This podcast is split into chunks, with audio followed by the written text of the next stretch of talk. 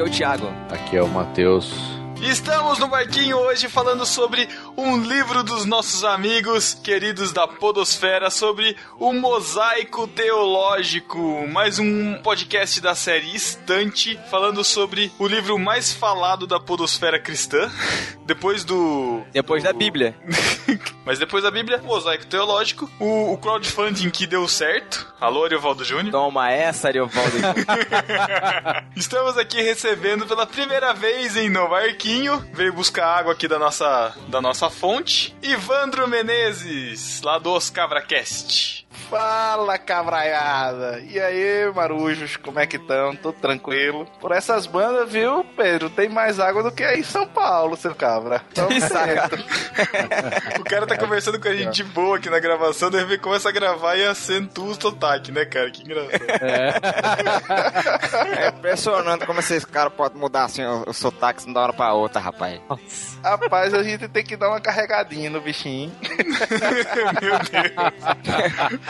Vamos embora pro teaser da deriva que o Chico Gabriel vai brigar com a gente daqui a pouco. Não, não vamos não, Thiago. Ivandro, você é do podcast Os Cabracast? Isso, cara, aqui dos Cabracast, aqui da Cabroeira, direto do sertão nordestino, mais especificamente em Belém de São Francisco, em Pernambuco, quase na Bahia. Passou, atravessou o rio, tá na Bahia. O duro é que você misturou tudo, você falou Belém de São Francisco. Belém eu já pensei no Pará, São Francisco eu já pensei na Bahia, Pernambuco. Ah, cara. São Francisco. Matheus pensou nos Estados Unidos. Exatamente. ah, Lembrei aqui, da minha terra aqui, natal. Aqui a, gente... aqui a gente tem uma, uma, moradora ilustre que é a Senhora do Destino, né? Que foi daqui. Quem é a Senhora do Destino? Nossa, não da novela. A da novela lá da Globo, cara. Ai, caraca. Eu ia saber, não. Tá ótimo. É... Ótimo. Noveleiro é no peço... podcast. Quando o pessoal quer dizer, quer dar uma referência de Belém, ele fala isso, que é, foi a cidade, é a cidade da Senhora do Destino. Entendi. Ou a cidade do pastel também, né? É? Nossa, não Thiago. Sei, uai. Não pegou ainda? Não pegou ainda? Pastel de Belém? Nossa, não. Oh, é porque é longe do rio aqui. Demora, sabe, pra graça de chegar. Tiago, vai.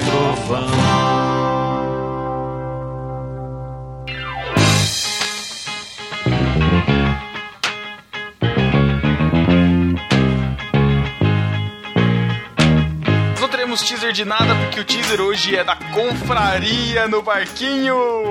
Semana que vem já, rapaz. Tá aí, Matheus. Não é semana que vem, daqui duas semanas.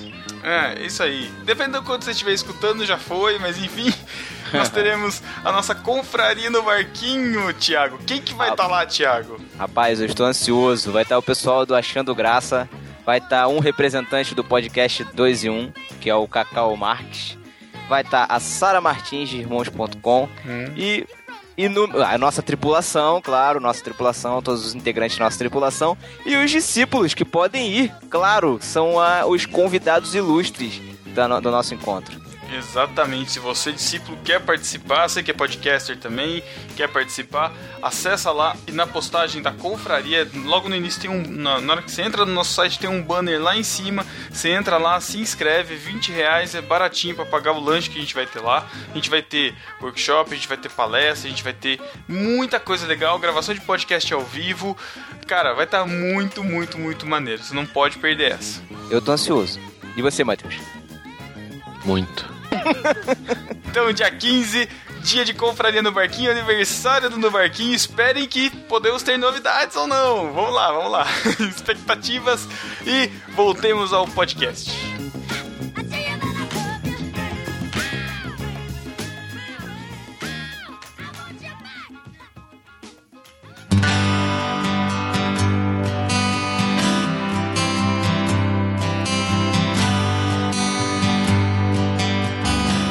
Volta e vamos falar então sobre o livro Mosaico Teológico, lá do BTcast, do selo BT Books. Só para começar, o, o, livro tem o prefácio do Augusto Nicodemos. Olha aí. Olha aí, o Thiago até emocionado em falar isso. Eu tô emocionado, cara. Tô emocionado.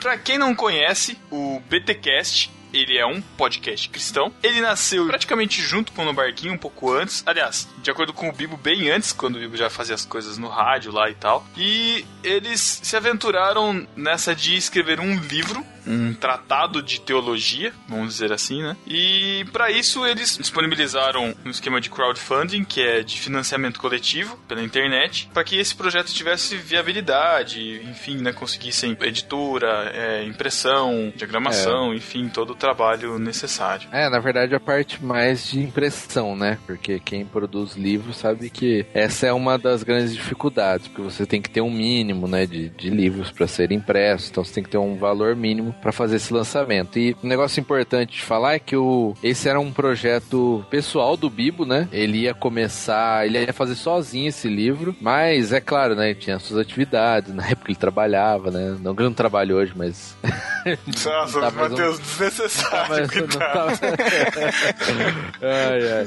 mas enfim, ele viu que não ia conseguir sozinho e aproveitou o pessoal lá do BTcast, porque se você inclusive pegar, né? É, é, todos são co autores ali do livro, né? Todo o pessoal do BTcast, o, o Bibo, o Alex, o Mac e o Melhorança, né? E se você olhar lá no final do livro, você vai ver um pouquinho a biografia bem curtinha de cada um. Você vai ver que todos eles, tirando o Mac, que é autodidata, são no mínimo mestrandos em teologia, né? Então ele aproveitou essa mão de obra lá deles para fazer uma é, esse livro e, e é importante a gente falar que apesar de toda essa qualificação dele deles, eles procuraram fazer algo numa linguagem e com termos mais acessíveis para nós, réis mortais, né? Isso aí. Exatamente. Só para acrescentar no que o Matheus falou aí, é a ficha técnica do livro, a direção editorial é do Bibo, é o Rodrigo Bibo de Aquino, a revisão ortográfica da Carla Lanza e do Joaquim Averino Júnior, diagramação do Júnior Pérez e a arte de capa do Murilo Prúnia, que é da empresa 2. Ficou um trabalho excelente, cara. É muito bom, muito é. boa qualidade. A diagramação do livro tá muito legal, muito Ótima. convidativo para ler, né? É, não cansa, não cansa. Não cansa, é. Então, isso é algo importante. Não é um livro grande, ele tem 140 páginas, mais ou menos, né, de conteúdo. Isso. Bem tranquilo de ler, você lê, sei lá, você pega 3, 4 horas direto aí, você lê. Até, até menos, né, depende da sua velocidade, mas tranquilo de ler. Isso é bom. Conta um ponto positivo para mim, né? Uhum. O, o livro, ele tá sendo vendido pelo site do BTcast, a gente vai estar tá linkado aqui. Você encontra ele também em e-book, né? Para você ler no seu smartphone ou no seu é, leitor de livro digital. Com é... frete grátis, né, Pedro? Essa piada é, que deu. Com frete grátis, né? É, você pode baixar e acho que eles vendem, acho que, se eu não me engano, essa é nove reais, quase 10 reais. Uma coisa assim. Nas lojas de livros online se encontra por 20 reais. Só procurar Mosaico Teológico, vocês encontram. Se a gente conseguir achar os links, a gente coloca aqui. PDF na minha mão mais barato. Olha isso. Não pirateiem, né, gente? Por favor. Brincadeira, gente. Tô, tô é. brincando. O pessoal do BTCast, tô brincando, só piadinha. É importante também falar que a gente não, não é um patrocínio, a gente não tá ganhando pra, pra fazer esse podcast, né? Mas sortearemos um livro pros ouvintes do, do Martins. É. Isso aí. E o Evandro Menezes ganhou uma participação aqui no, no podcast. Com isso, ele fica fora do sorteio. que pena. Uma coisa que a gente acabou não falando é que eles criaram um selo chamado BT Books para publicações, cara. E a partir desse selo, o, o pessoal do BT Cash pretende dar sequência aí a publicações do próprio site. O legal é que, assim, o único livro impresso desse selo é o Mosaico Teológico, mas você tem lá e-books né, no, no site dele lá disponíveis para baixar. Tem o e-book do é, Abner, tem o e-book do Burjá, que eu acho também que tem lá. Outros temas deles lá para baixar, todos gratuitos, são e-books muito bons. Então, acessem lá também se você gosta e quer continuar a leitura, vocês podem é, ir lá encontrar no site. Também a gente. Bom, vai estar tá todo linkado aqui, né? O BTcast de casa, ele é parceiro nosso já de longa data do irmãos.com, é podcast irmão nosso aí, estamos todos juntos. E vamos falar do livro, certo? Certo.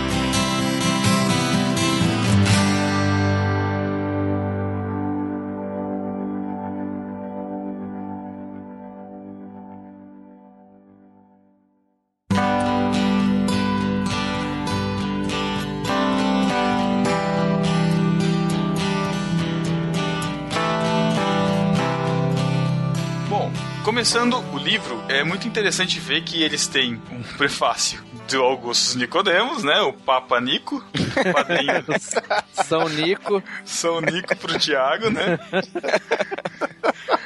Não, mas é, o, o Augusto Nicodemos ele é, um, ele é um teólogo presbiteriano, um pastor presbiteriano, teólogo, ele é bem conhecido, é um teólogo sério, renomado, enfim. É interessante. Ele é muito respeitado, menos pelo Mateus. Eu respeito, Thiago.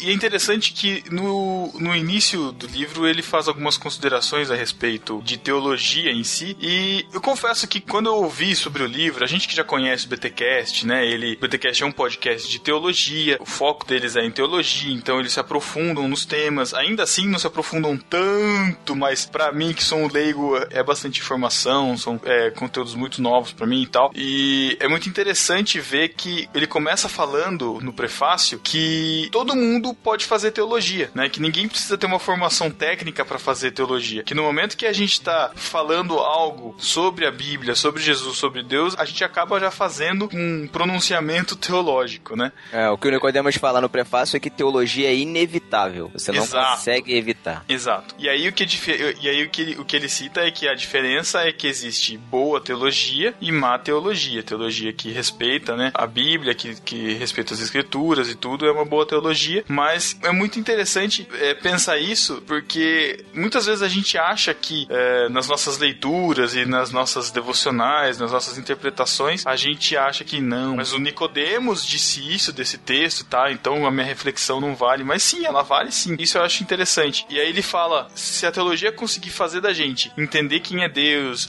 entender o que ele quer da gente e fazer com que é, eu consiga orar melhor, que eu consiga servir melhor a Deus, isso já está sendo uma boa base teológica, já está sendo uma boa teologia para nossa vida, né? É, é como a gente falou uma época sobre política, existe a mesma coisa com teologia, né? Pessoas que são, se dizem avessas, né? Ah, eu não gosto de política, né? Ou, e tem as pessoas, que, no nosso caso que a gente tá falando aqui, que, ah, eu não gosto de teologia, teologia não serve para nada, mas como o Pedro falou aí, não tem jeito, cara. Quando você lê a Bíblia, você interpreta aquilo que tá na Bíblia. Não é algo assim, ah, eu. É, e o cara super espiritual, né? Ah, o Espírito Santo vai revelar tudo para mim, né? E isso é até uma postura, não é uma postura santa como se quer passar, é uma postura até de arrogância, porque Deus, durante, pô, dois mil anos do, do cristianismo, Deus se revelou a homens para mostrar cada vez mais a palavra dele, né? Para ter esses conceitos firmados, né? Aqueles homens, tantos que organizaram a Bíblia, quanto os que pensam em teologia. Então a gente precisa buscar desses homens de Deus essa interpretação que só vai nos ajudar a gente mesmo a entender algumas coisas difíceis que às vezes se aparentam na Bíblia, né? E isso acaba sendo um exercício de humildade também, né? É, com Acaba sendo um exercício de humildade de dizer assim, não, é realmente o que eu entendi tá errado, eu entendi de uma forma errada e o que é mais fiel, essa, essa interpretação aqui é a mais fiel às escrituras, dentro da cosmovisão cristã. Acho que a, a boa teologia faz isso com a gente. Uma outra coisa que o Nicodemos destaca na- no prefácio dele que eu achei muito interessante e que é o, o ponto, acho que mais legal, cara, desse livro pra mim, é que o livro ele é um mosaico teológico e como o nome já diz, ele é composto por várias visões diferentes, de várias visões teológicas diferentes. Aham. E você termina de ler o livro e você consegue entender ele na unidade que, que o Espírito Santo faz com a igreja, sabe? Cada um é de uma. O Bibo e o Max são de, de, de orientação é, pentecostal, o Milho é batista e o Alex é luterano, é formado. Então, assim, Aham. são caras de tradições evangélicas completamente diferentes, mas que têm o mesmo objetivo. Mesmo nas,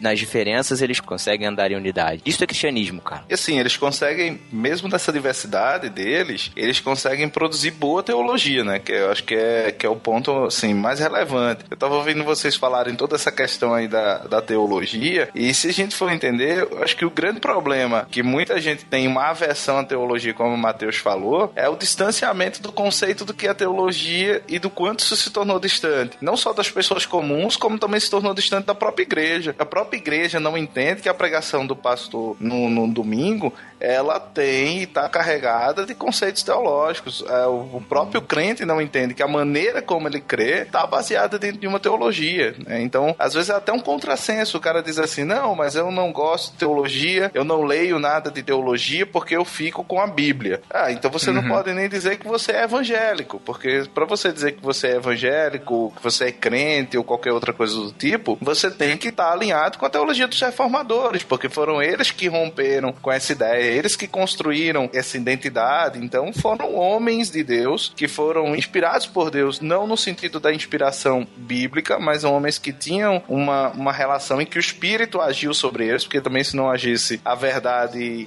do que está no, no, no texto bíblico, não teriam aquela compreensão daquilo se não fosse pela ação do Espírito Santo. Então foram homens guiados pelo Espírito Santo para produzir reformas, né, para produzir mudanças e fazerem com que a palavra de Deus, com que a unidade do evangelho, ela chegasse até cada um de nós. E eu acho que é isso que a gente vê refletido nos autores do texto, né? Então, tanto o Bibo, o Mac, como o Milho e o Alex, a gente percebe isso, a gente percebe que o Espírito Santo também age sobre eles também, e a gente, isso é perceptível na maneira como eles escreveram o livro, na maneira como eles conduzem as diferenças entre eles. Isso é perceptível não só no livro, como é perceptível no podcast também, e isso ficou muito bem traduzido na maneira como eles escrevem. Honestamente, quando eu tava lendo o livro, eu senti que tava ouvindo um BTcast ah, é, gigantesco, escrito, né? Sabe?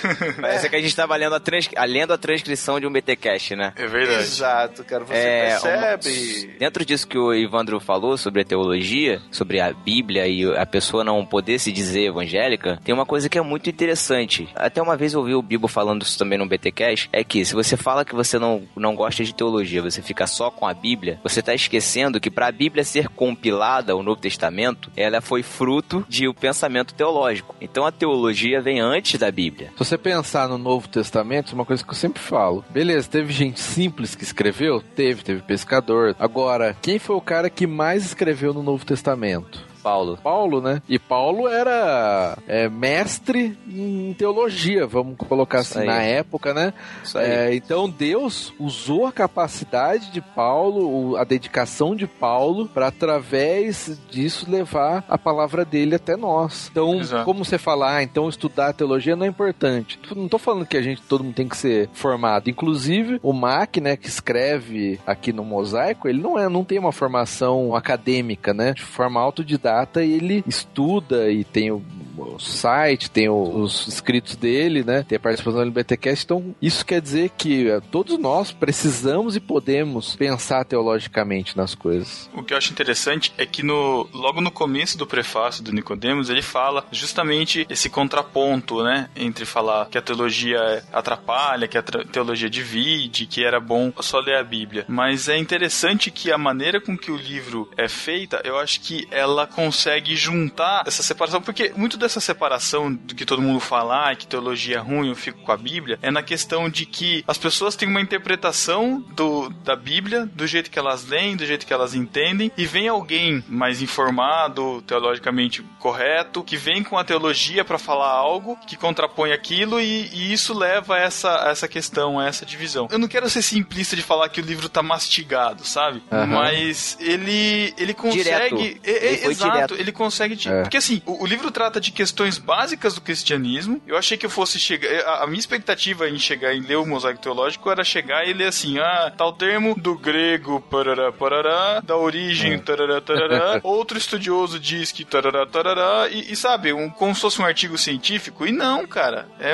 é muito diferente. É, ele, ele traz muito pra realidade, ele traz muito para o prático. Que eu acho que é uhum. isso que também falta para quem quer começar a estudar ou para quem quer se aventurar e falar assim: tá bom, eu quero estudar teologia. Por onde que eu começo. Aí compra lá um tratado de sistemática teológica, vai começar a ler Nossa. e dorme, cara. Com aquela sabe? linguagem técnica, né? Exato, é. É, é, justamente por isso. Eu comprei, eu, eu fui no, no, na CEPAL, comprei lá um, teologia sistemática, eu comecei a folhear, falei, pelo amor de Deus, por onde que eu começo, cara? Sabe? Eu não, não faço ideia.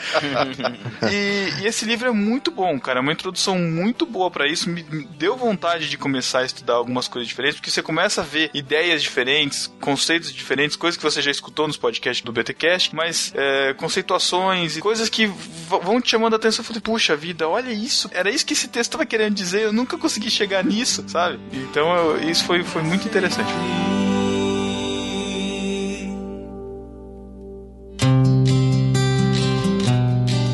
Está falando ah, de uma forma simples, que o conteúdo não é tão aprofundado. Mas, cara, se você for pegar, assim, a, o texto principal, beleza, você vai lendo. Só que se você quiser realmente, é como a gente, por exemplo, eu pelo menos li de uma vez assim, que até porque a gente ia gravar tal, não tava com tanto tempo. Mas assim, a próxima vez, por exemplo, que eu quiser fazer, sei lá, uma pregação, uma aula sobre Deus, a Trindade, né? Você pega cada tópico do, do capítulo sobre isso e dentro ali do texto, ele, o texto está simplificado, só que, por exemplo, tem várias citações da Bíblia, né? Durante a leitura, vocês devem ter reparado, você tem toda hora sendo citado uhum. versículo, capítulo, que pelo tempo eu não pude ficar abrindo e, e lendo de acordo com o que eu estava é, lendo o livro. Ou as notas de rodapé que vão indicar Nossa, outros livros muitos outros livros teológicos, até sites, podcasts do, do próprio BTcast que falam, expandem sobre determinados assuntos. Então, se você quiser usar o livro para se aprofundar em alguns assuntos, você no próprio livro tem ferramentas para isso, cara, que eu achei sensacional, cara. Nisso que você tá falando, Matheus, eu tava até pensando é, no decorrer do livro que esse livro pode ser usado numa escola bíblica, por exemplo. Sim. Facilmente ser usado na escola bíblica como um livro didático mesmo, porque ele ficou muito bem separadinho, assim, ó. Vem sabe o que, que eu pensei, Thiago? Certinhos, separados. Ah. Sabe, sabe no que, que eu pensei, cara? Em, no próprio discipulado. Sim, Sim. verdade. Não é? uhum. é? Porque ele, ele vem e, e, fala: ah, porque o céu, não sei o que lá, mas pode ser isso, mas também é aquilo, porque a ressurreição, porque.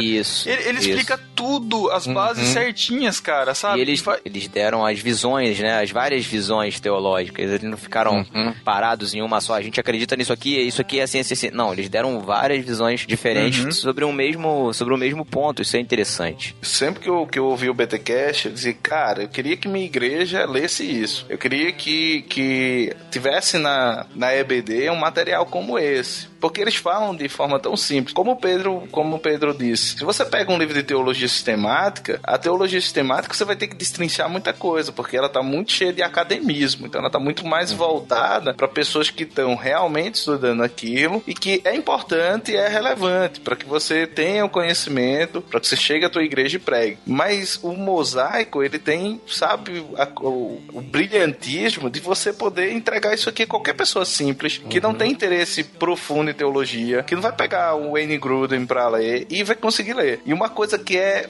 assim, fantástica para mim: calvinistas ou arminianos conseguem ler isso aqui e não brigar, sabe? Sim, é verdade. Caramba, é, isso, cara. isso é muito bom, o, o Ivandro, cara. Essa possibilidade de transitar entre evangélicos de denominações diferentes, de tradições, de convicções soteriológicas, né? Coisa do calvinistas, arminianos. E o cara consegue ler isso aqui, velho, de boa. Pentecostal e o reformado formado, sabe? Uhum o geleira e o pegando fogo, qualquer, qualquer tipo de crente, sabe? O, o crente peão, enfim, qualquer tipo de, de, de, cara consegue ler isso aqui e não se sentir ofendido, em perceber que tá ali a essência. E eu acho que foi a grande sacada deles, cara, foi pegar o credo, sabe? Foi pegar um, um, uma confissão de fé antiga da igreja e ir dissecando isso, cara. Isso é fantástico, porque... Ô, Evandro, fala o nome do credo aí.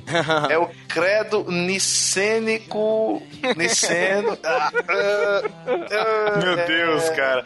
Meu, juro que quando eu vi o eu nome ensaiei, do credo. Eu ensaiei o dia todo, cara. Eu ensaiei o dia todo pra falar. Niceno Constantinopolitano. Aê! Quando eu vi o nome desse credo, cara, eu falei assim: Ih, vai ser aquele livro difícil de ler, cara. eu até cara, pulava, eu via assim, dava quase duas linhas. Olha o nome, já dava quase duas linhas. Ah, beleza, deixa eu pular. Rapaz, o, no, o nome desse praga do rato é mais difícil de dizer do que você falar, porque você lê o livro, sabe? É verdade, é verdade. O nome do credo é complicado, velho. Aí Matheus pegadinha com, com, com Mas... Maraibana aqui, cara. Isso é... Uh, sabe, por, isso... só por essa questão, eu já prefiro o credo apostólico já. É, o credo apostólico fica mais fácil. eu consigo falar o nome. Mas você sabe que o, o, que o Ivan tava falando das diferentes denominações, cara, vamos ser bem realista e bem sincero. Quem da igreja que é interessado realmente, porque não, não vamos colocar panos quentes aqui, quem gosta realmente de estudar teologia? Quem realmente gosta? É muito. É, é, são, são pouquíssimas Na verdade, pessoas. é quem, quem gosta de se Só aprofundar, né? É, exato. Quem gosta de se aprofundar. Gosta de ficar na, na, na superfície, né? O, o, o, que, o que a gente vê Então, na verdade, Thiago, que assim, eu não vou ser. Não, quero ser injusto, mas assim, as pessoas hoje, sinceramente, a gente tem. arranja tempo para gravar, a gente estuda os temas e tal. Tem gente que não tem tempo para ficar estudando. Lógico, leia a Bíblia e tal, mas não tem esse tempo de fazer esse estudo aprofundado das diversas linhas teológicas e tal. Vai pegar um livro de uma sistemática, como a gente tá falando aqui, não vai entender, não vai querer gastar o tempo se esforçando para ler isso. Então, isso já faz com que o próprio interesse pela teologia já diminua. Aí vem, para ajudar, vem os, os, babacas teológicos vomitando teologia para ter razão, e isso traz mais, mais distanciamento das pessoas em cima disso, porque acaba acontecendo o que acontece no nosso país, que as pessoas que têm um pouquinho mais de conhecimento usam isso para benefício próprio e ter influência e poder, enfim. Mas esse livro, ele, ele, ele não faz isso, cara. Ele conversa, ele, é exatamente isso, ele se comunica, ele conversa, ele vem aqui e fala, vem aqui. Quando eu li Teologia do Cagaço no livro, cara, eu falei, meu, aí eu fiquei Muito imaginando bom. a cara do Augustus Nicodemos lendo Teologia do Cagaço. Meu, aí ficou melhor ainda. Falei, ah, é isso, cara, é isso, é isso, é isso. É isso que esse livro faz, cara. É muito bom.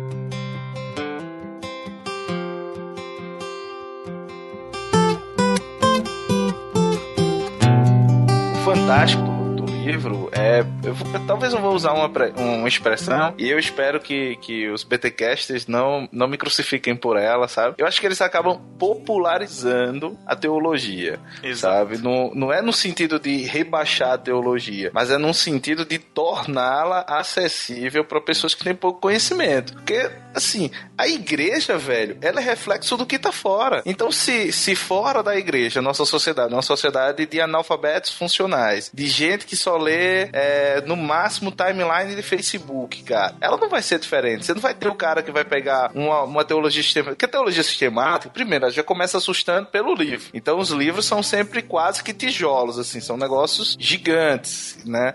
Normalmente eles não vão ter uma linguagem muito comum e vai, e vai barrar muito, às vezes, no que Pedro falou, né? Que era o medo que ele disse que tinha em ler o mosaico, essa coisa. Ah, no grego é assim, não sei o que, sabe, cara? Então, assim, isso assusta muita gente, principalmente o cara que, que não tem tempo, que não tem interesse, e eu acho que também se criou a ideia de que é necessário fazer seminários teológicos para se estar dentro da igreja. E isso é uma ideia que ah, eu vejo que me assusta muito, porque dentro dos seminários teológicos você tem muito moleque, muito menino que não tem experiência nenhuma na vida, que não tem experiência nenhuma na própria igreja, não tiveram uma formação mínima de EBD assim sustentável para estar tá ali fazendo certas discussões. Então o cara entra no primeiro período de teologia e já se sente o Augusto Nicodemo, sabe? E já começa a rotar aquilo para todo mundo dentro da igreja, começa a dizer que o pastor da igreja dele tá errado, já começa a falar que a irmãzinha que dá aula na EBD não sabe de nada e por aí vai. E muitas vezes é mesmo. Muitas vezes o pastor não sabe, tá errado. Muitas vezes a irmãzinha não sabe de nada, mas ele não tem humildade, ele não tem, por exemplo, a, a hombridade de chegar e de tentar aos poucos ensinar e de tentar aos poucos chegar, de mostrar bons materiais. Então eu acho que os podcasts cristãos, eles, eles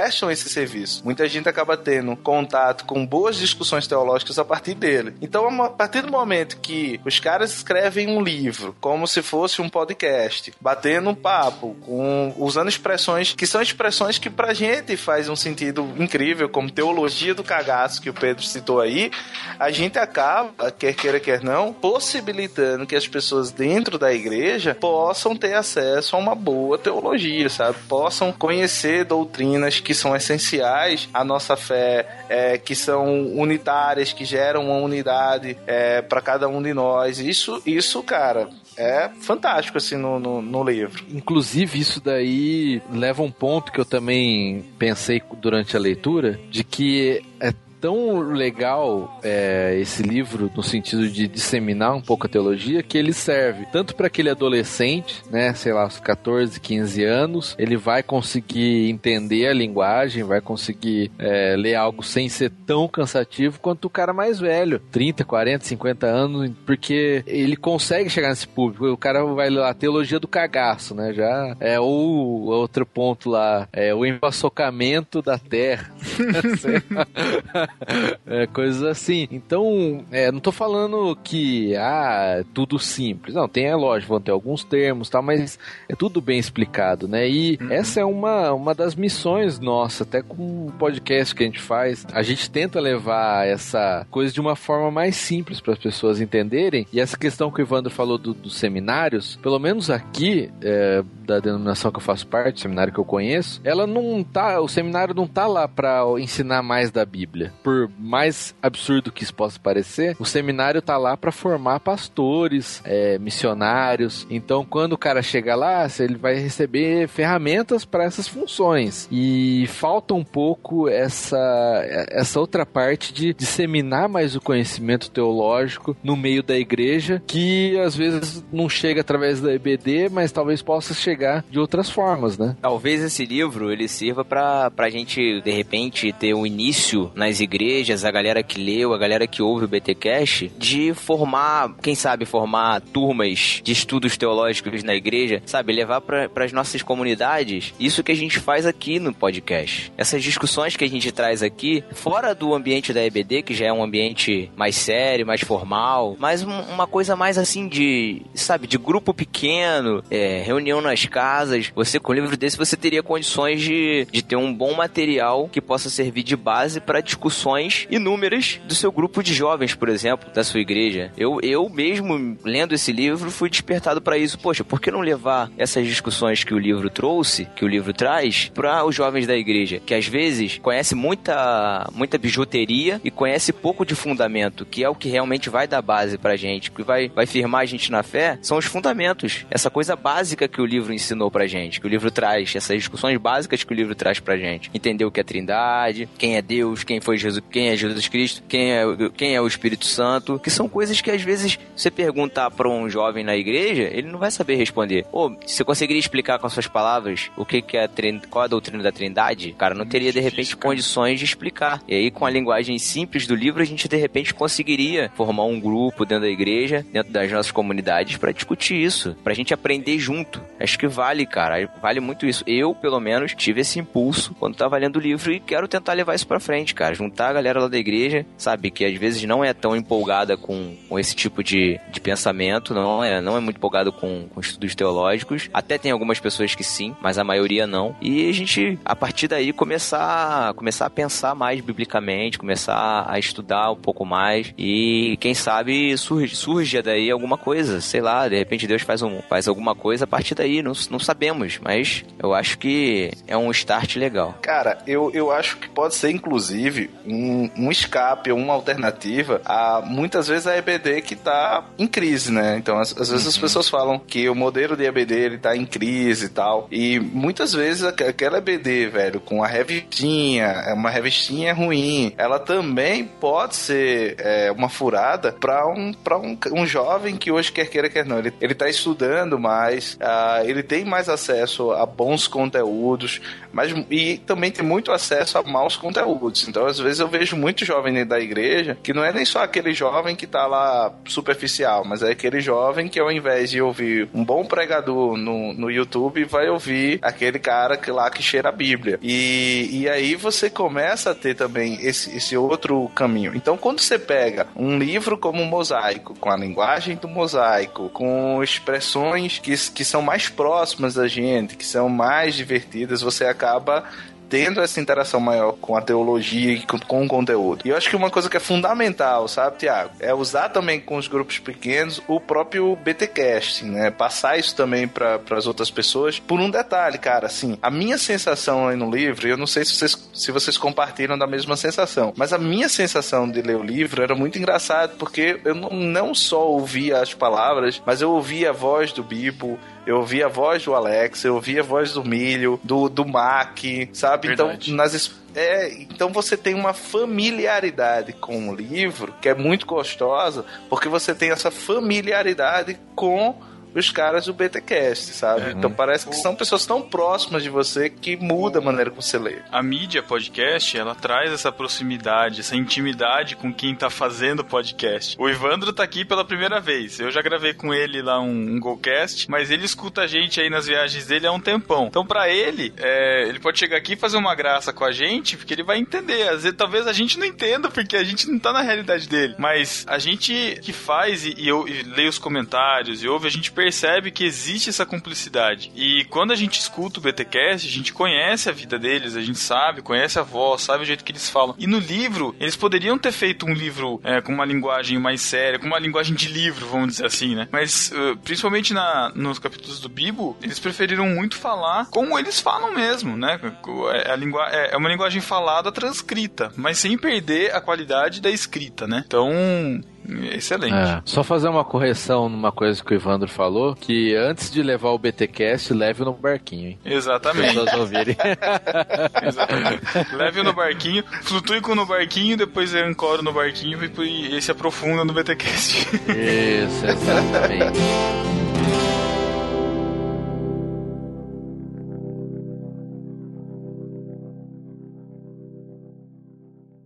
A coisa da, da gente se familiarizar com, com os podcasts, isso é uma verdade, cara. E ao mesmo tempo a gente também fica tenso, velho. Então, a primeira, primeira vez no barquinho, e eu posso dizer assim, o barquinho é, foi uma senhora referência pra, pra mim, assim, e pra começar podcast e tal. E aí a gente fica meio tenso também, porque não sabe como é que vocês vão, vão reagir. Isso também. Tem aquela coisa de, de, de ser o cara que tá só do outro lado ouvindo, sabe? Que de repente tá aqui batendo papo. O papo que você batia antes virtualmente, sem que vocês ouvissem, agora a gente tá batendo com vocês ouvindo, né? Então isso também dá uma tensão do caramba, assim. Posso dizer que tô, tô meio tenso ainda. Principalmente Ah, é. com o Matheus e tal. Ainda bem. Exatamente isso que eu quero. É só Caraca, fachada. Ibope, Só não dá fachada. ibope, Evandro. Evandro, não dá ibope, cara. Só fachada. Eu Oh, gosto que as pessoas tenham medo mesmo de mim. Tá, é, cara. tá. Escuta no barquinho, no, escuta no conhecem, você é barquinho número moça. 1, um, você vai conhecer os- a realidade. O pessoal que vai no dia 15 de novembro lá no, no barquinho três anos lá, na igreja do Mateus, vai perceber que ele é uma moça. Fiquem ligados. In your dreams.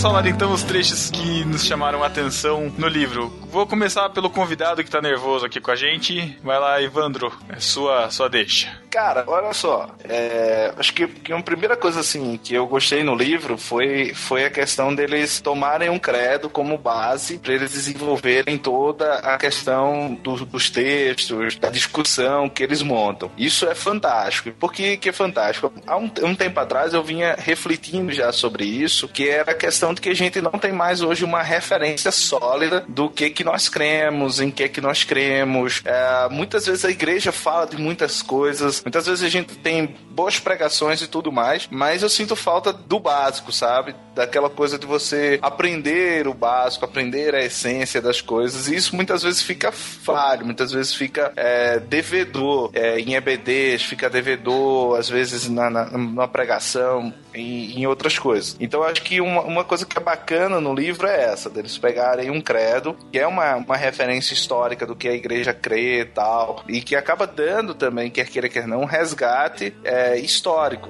Que, porque os credos eles ficaram muito. ah, não sei como é aí, mas aqui no Nordeste, ah, os credos acabam parecendo que são coisas da Igreja Católica. Acho que até o Bibo fala, fala É, da importância fala isso. de, de Né? resgatar a história, de resgatar os credos. Isso foi uma coisa que a gente deixou, às vezes, para o catolicismo mesmo. E esse credo E- niceno constantinopolitano, aê, conseguiu, fiquei o dia todo ensaiando, cara. O Parabéns. ele foi um... Obrigado. Ele foi um dos primeiros que. Um dos primeiros que foi desenvolvido pela igreja. E foi bem antes da, de ter havido a ru- a ruptura, né? Então ainda existia unidade. Isso é interessante dentro da proposta do livro. Olha que legal. Eles voltaram no tempo até uma época em que havia unidade para dentro de suas. dentro de suas diferentes tradições evangélicas voltarem de novo para a unidade. Isso foi incrível, cara. Porque o livro ele é baseado nesse credo do início até o fim. Eles pegam todas as partes do, do credo e vão destrinchando. Isso, é, e isso era uma interessante que eu não sei se o Bibo fez isso de forma planejada, é, provavelmente sim, por estar escrevendo com outras pessoas de outras confissões, né, no, no mesmo livro, porque o credo ele é importante por, é, por conter dentro dele as questões mais relevantes do, do cristianismo, né? Ele vai falar da o credo fala da trindade, é, fala do nascimento, é, fala da volta de Cristo. Ele dá essas bases importantíssimas que são os pontos de, em que a, a fé evangélica se encontra, independente da, da denominação. E hoje, em tempos que a gente vive essas brigas, principalmente na internet, né, entre teologia reformada, pentecostal pentecostal, arminianismo, calvinismo, ele reforça muito esse ponto do onde a nossa fé se converge, né? O ponto é, de encontro entre nós todos. Então foi, nossa, foi sensacional ele começar com, com esse credo e todos as, os escritos do livro apontarem para ele, né? É, velho, nem só isso. O credo parece que quando você lê o credo, parece que é uma peixeira no bucho, né? Porque é, é, porque dá aquela dor aguda de lembrar que você, mais do que da denominação X, mais do que calvinista ou arminiano, mais do que pentecostal ou tradicional. Você é cristão, cara. E aí você crê na, na, na, mesma coisa, você tem uma fé comum, você tem um alicerce comum na, na tua fé, sabe? Então faz você voltar pra Bíblia pra você entender que a Bíblia ela não, não pertence ao grupo X ou à, à ortodoxia Y, Z, mas que ela pertence aos cristãos, que ela tem um, um conjunto de fé que pode gerar em cada um de nós a unidade, como vai falar o Alex lá no capítulo capítulo dele sobre a igreja, é, né? É, onde tá, onde tá aberto que eu ia ler agora, cara, um pedacinho, cara. A igreja nunca acabará e nem existirá mais uma igreja de Jesus. Por essa razão, a unidade da igreja reside na unidade de Cristo e no pertencimento de cada cristão individualmente a seu Senhor. É a soberania de Cristo sobre a igreja que garante a unidade, não o esforço humano para ser igual um ao outro. Cara, isso aqui ele matou. Sensacional. Eu, quando eu li isso aqui, cara, eu falei assim, tava indo no ônibus, eu levantei, comecei a marchar de um lado pro outro, dando glória, glória, glória. Que idiota, cara. que idiota. Ai, totalmente idiota. Mas, mas é uma coisa que, que, que acaba ressaltando, velho, de que unidade não é um oposto de, de diversidade, né? Que você pode ter uma, uma diversidade dentro da, da igreja que gera aquilo que é unidade, né? Que aí eu acho que ele também é muito feliz quando ele ressalta a questão da, da, da analogia com o corpo, né? Que você vai vendo isso aí. Uma, uma, outra coisa, assim, que, que eu destaco muito, assim, é que em todo o livro, é, principalmente os três primeiros primeiros capítulos, assim, quando fala da trindade especificamente, de Deus, Filho e Espírito Santo, ah, pra ser bem sucinto, assim, já que a gente não vai conseguir pormenorizar, ah, uma coisa que eu acho que é bem ah, consistente e que salta aos olhos é a coisa de você trazer um absoluto num tempo em que a gente vive tantos relativismos. Uhum. Num tempo Exatamente. em que, por exemplo, é, cara, porque num tempo em que Deus pode ser qualquer coisa, em que Jesus Cristo muitas vezes é confundido com Genésio, em que o Espírito Santo é domesticado, é um, é um empregado de luxo do céu para certos grupos, cara, você percebe essa unidade de que eles são pessoas, de que eles são. É, e de que tudo provém deles, que tudo se volta para eles e que tudo acontece por eles. A nossa salvação está condicionada a uma ação de Deus, a nossa santificação está condicionada a uma capacitação que parte dele também. Então você percebe essa harmonia dentro da Trindade e você pode ter mais base para você afirmar esse absoluto, cara. Porque a gente é tão é, perseguido, por assim dizer, é, por um relativismo que nos cerca, que acaba produzindo pra gente é, um Deus que é relativo, um Deus que, que se equipara aos outros deuses que a gente vê em outras formas religiosas, em outros credos religiosos, e você acaba que ele te dá uma consistência, sabe? Ah, pra mim, cara, de boa, ler esses três primeiros capítulos que foram escritos pelo Bibo, sim, foi um afago na minha fé, sabe? Foi um afago é, no meu coração para me lembrar assim: esse é o Deus em que você acredita, esse é o Deus em que você confia, esse é o Deus em que você sabe, dedica todo o tempo da, da, da, tua vida, sabe? Todas as coisas que você crê, a tua família, enfim. Ele te dá essa certeza, assim, de que você tá alicerçado realmente em uma rocha inabalável. Ainda que você transite, que você percorra por um mundo em que é completamente abalável, e que é completamente relativista. Isso foi uma coisa, assim, que eu acho fantástico. O capítulo sobre esperança cristã, que é o capítulo 6 do livro, que é o, o que o Mac e o, o Alex escreve, cara, que é sobre as coisas do porvir, velho, não tenho o que falar. Esse capítulo é, como diria o, o Milho, sensacional, assim.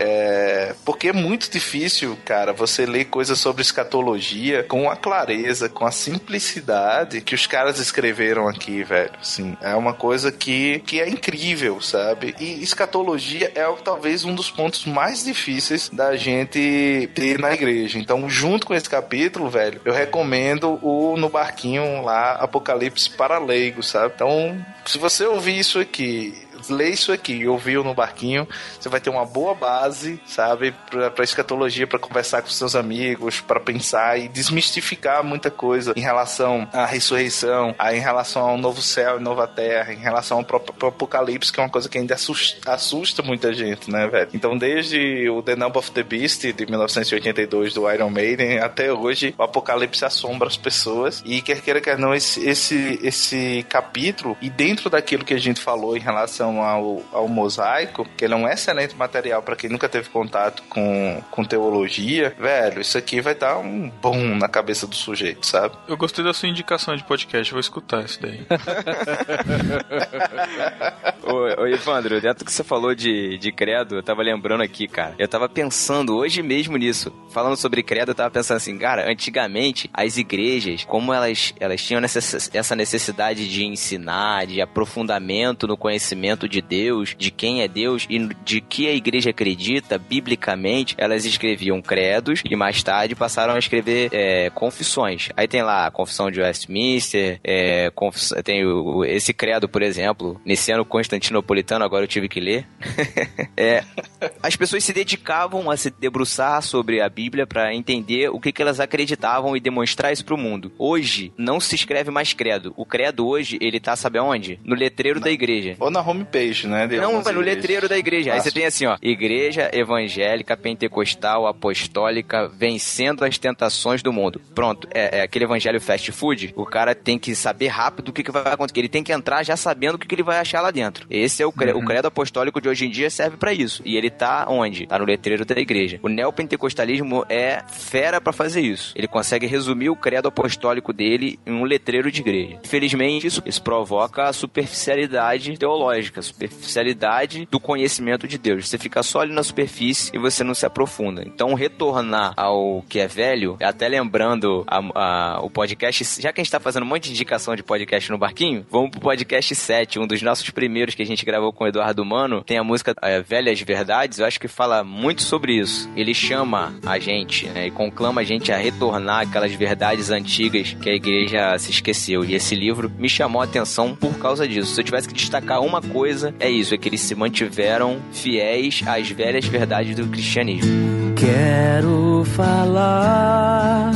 das velhas verdades, pois o novo às vezes sou estranho demais.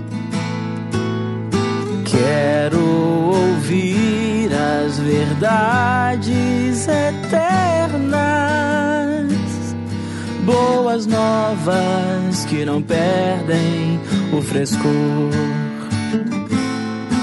Como aquela que diz que Jesus, por amor, entregou sua vida na cruz de horror.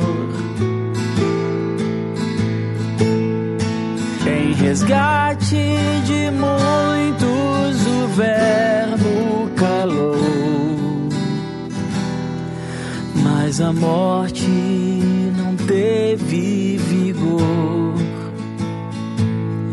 E em três dias o filho do amor ressuscitou.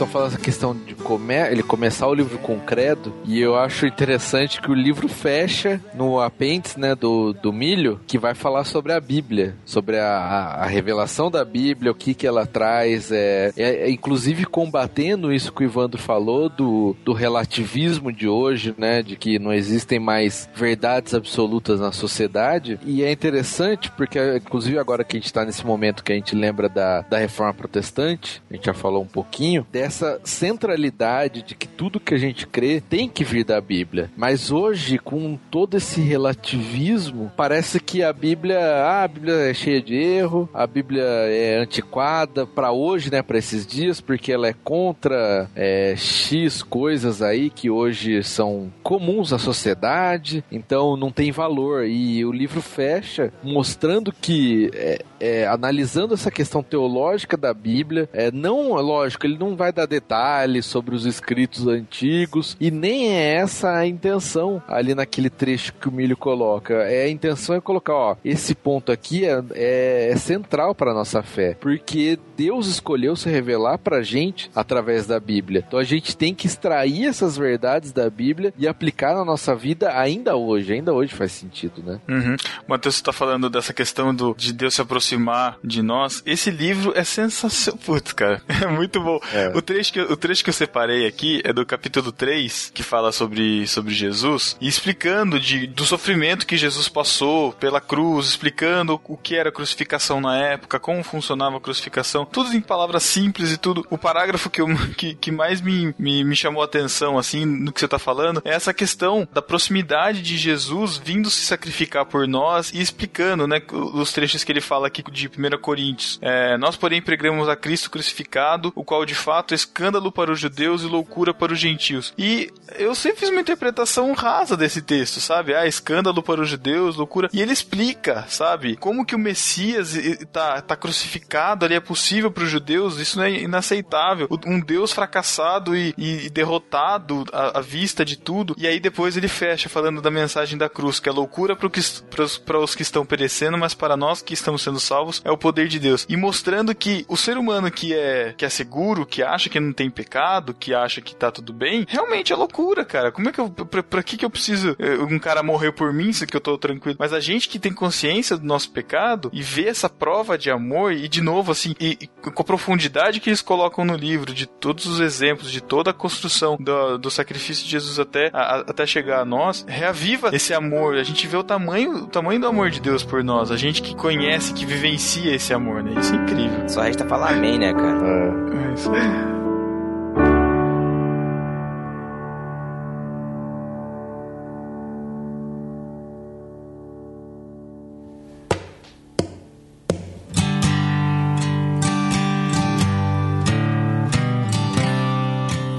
aí. encerrando esse podcast com a nossa tradicional escala de notas do livro. Lembrando que a nossa escala é de cinco pães e dois peixinhos. Lembrando que tem um peixinho no, na capa do mosaico. então, significa o que isso, Pedro? O significado da nota é o seguinte: cinco pães seria a sua nota pela obra como um todo. Então você vai dar nota do que você quiser em relação à produção, diagramação, conteúdo, enfim, é, esse, nesse sentido, como, como você dá nota para qualquer coisa né, na sua vida normal. E os dois peixes é em relação à edificação, em relação à espiritualidade, ao que isso te acrescentou, é, em relação, no caso, em relação à leitura. Matheus, é. começamos com você. Vamos lá. É... Tá bem. Será? Será que teremos uma surpresa? Ó, oh, Matheus, elogia porque eles estão pagando, hein, cara. que mentira. Deixa eu ver aqui se caiu dinheiro na conta. É... Não, cara, assim, é, pensando. Não tô rebaixando quando eu vou falar isso. Muito pelo contrário, mas pensando que foi feito com crowdfunding, foi um negócio batalhado por eles mesmos. É, teve colaboração de várias pessoas aí junto com, com o pessoal do BTcast. E o que chegou é um material de excelente qualidade, cara. Isso aqui poderia estar tá na prateleira de qualquer livraria que você vai ter como um livro de uma excelente qualidade, cara. Nada, nada a tirar nesse sentido. Gostei dessa questão de ser vários autores, né? Todos eles terem feito. A gente percebe a diferença de um para outro, como a gente já disse. Mas isso eu acho que é um ponto positivo até pro livro. A Uni, eu só tenho uma reclamação, uma pequena reclamação. Tem que ter, né? Tem que ter. É. é, em alguns momentos tem muitas citações. Assim, você tá lendo, aí interrompe com uma citação. Você tá lendo, continua mais um pouquinho, mais outra citação e assim, grandes, né? Então fica um pouco com cara de artigo, assim, às vezes, é, de TCC, sabe? Então, a uhum. me incomodou um pouquinho. Mas eu não tô falando assim, ah, isso é totalmente ruim, não. Eu acho que funciona, como eu já disse, como uma fonte de pesquisa excelente, né? Você tem ali várias outras obras que você pode consultar junto, mas me incomodou um pouquinho. Então eu dou 4,5 pães. e quantos Só peixes? Pra não dar 5. E, bom, com certeza dois peixes, porque o que trouxe, pelo menos, de edificação pra minha vida, assim, de coisas que, por mais que a gente conheça, discuta, esteja na igreja faz tantos anos, é sempre bom lembrar dessas coisas, né? Sempre bom trazer a memória, né? Como a própria Bíblia diz, aquilo que pode dar esperança, né? E isso tudo, essa base da nossa fé, é o que nos dá esperança, cara. É isso que me faz todo dia é, levantar e encarar o mundo, não da mesma forma que todo mundo. Ah, preciso ganhar dinheiro, preciso fazer isso. Mas como um cristão mesmo, como uma missão, tá aqui nessa terra. Então, esse livro me ajudou muito nisso e tenho certeza que vai ajudar ainda muita gente. Caramba, Matheus. Muito Tô bom. chorando aqui, cara. Caraca. Quem trouxe esse Matheus, cara? Alguém mexeu nas configurações. Alguém mexeu nas configurações dele. Bobeira, eu vai. falei que ele tá mais. Eu falei que ele tá mais bem humorado. Não é? Falei. Tá vendo? Tá diferente. Tá mais sensível, tá sensível. Vamos lá, Thiago, só nota. Vamos lá, cara. Já falei o que eu achava. Né? Não vou ficar falando muito, não. Não concordo com o Matheus. Acho que as citações não me incomodaram. Eu gostei bastante. Tem principalmente citação a do, de... Principalmente a do Nico no começo. Não, aí do Nico não é citação, é prefácio. Mas tem citação do, de tudo do que Nico é não é prefácio, cara. é pergaminho, é mandamento. Tem citação, cara, de todo mundo aqui, de C.S. Lewis a, sei lá, a Gruden. Tem muito, muita gente. Eu curti muito o livro, gostei muito do estilo que eles usaram. Acho que foi um projeto muito bem pensado mesmo. Dá pra ver, assim, que o Bibo, principalmente, te, teve uma... gastou mais tempo. Não que os outros não tenham gasto tempo investido, mas ele parece que cuidou como um filho mesmo desse, desse livro. Cara, eu fico muito feliz de poder ter participado do, do do crowdfunding, de ter aqui meu nome escrito no livro. Olha isso. Ah, eu sabia. Eu tenho meu nome escrito no livro. No livro. Tudo bem, Não, mas- tem nesse livro e no livro da vida. No livro da vida tá escrito antes da fundação do mundo. Eu não Será? participo. E olha só, eu não paguei. E eu não paguei por isso. Não paguei por isso. Pior que é É, isso, totalmente- pagaram pro Thiago estar escrito lá no livro da vida. Putz. Totalmente de graça, cara. Jesus, Jesus pagou pra eu estar no livro da vida. Olha que beleza. É, cara, muito bom. Eu dou os parabéns aí ao Bibo, ao Alex, ao Mac e ao Milho pelo trabalho brilhante e não poderia ser diferente. Cinco pães e dois peixinhos. Fácil. Se tivesse mais, eu daria mais, mas não posso. Por- não dá mais porque cinco pães e dois peixinhos, Thiago, é um milagre, cara. Se eu, se eu desse mais do que isso, eu poderia é, fugir da fidelidade bíblica que o livro me ensinou. né? Verdade. É, então, assim, cara, o nosso incentivo aqui pra vocês, eu acho que esse podcast é uma forma também disso, de agradecer a vocês por esse trabalho brilhante que vocês vêm fazendo na Podosfera e incentivar que vocês continuem com o projeto. Se precisarem da gente, se precisarem da, da- do apoio do No Barquinho, não financeiro, do apoio moral do No Barquinho, a gente tá aqui pra ajudar no que for preciso. E, assim, a, a, a igreja cristã brasileira precisa de caras como vocês, cara. Escreverem coisas assim pra edificar a vida das pessoas. Amém. Eu vou falar minha nota, vou deixar o convidado por último. A minha nota também é cinco pães e dois peixes. Principalmente porque eu, acho que da, dos, dos três aqui do barquinho, eu sou o que tem menos interesse por teologia, assim, de, de buscar e de ler atrás. Eu sei que o Thiago, o Thiago gosta muito, o Matheus também já foi aspirante a teólogo aí também. O É, Pedro nasceu aprendiz pra de ser teólogo. host, né? Não, mas, mas eu falo isso porque é, eu, eu acabo eu acabo me enxergando em outras pessoas. Eu sei que a realidade de outras pessoas também é essa, se não menos ainda, de não, de não ter interesse nenhum nisso. E é um livro que vale muito, muito, muito a pena. M muitas dúvidas que muita, muita gente tem em relação a. Ele fala de ressurreição, fala de céu e inferno, fala de Jesus, sacrifício, o que, que aconteceu, por que, que morreu, como morreu, o que, que foi. E assim, coisas básicas que às vezes a gente. que às vezes a gente acaba se esquecendo e coisas para se explicar. e fala um pouquinho, no comecinho ele já fala um pouquinho de apologética, por que você crê, não sei é, é muito, é muito interessante, é muito rico. Sabe, eu acho que é indispensável, é um, é um ótimo começo para um discipulado, é um ótimo começo para uma, uma, escola dominical, para sala de catecúmenos, de profissão de fé, batismo, enfim. Eu acho que vale muito a pena, é um material muito, muito rico, indicadíssimo, assim. Compre enquanto, enquanto eles ainda não estão famosos. é isso. E Ivandro, você? Opa! tô aqui. Cara, ninguém falou disso. O livro é lindo, é super bem diagramado, a, a, o papel é fantástico. Mas eu tenho uma obsessão por marca-página. Então eles me ganharam pelo marca-página. Ah, Olha aí, brinde, o verdade, brinde. Cara, marca o marca-página é, é, lindo, cara. Assim, é fantástico. O, o, livro todo é muito bonito. Como o Matheus falou, às vezes a gente tem uma expectativa pelo fato de ter sido feito crowdfund e tudo e que o livro ele viesse com uma qualidade inferior de aquela de um livro de uma grande editora. Ele não deixa a desejar em nada a nenhum livro de grande editora. Pelo contrário, você tem livros de grandes editoras é, que acabam sendo livros ruins. Uhum. Ele é muito bonito o livro, ele é muito bem diagramado. Tanto a versão é, impressa como a versão é, online, a versão a versão e-book.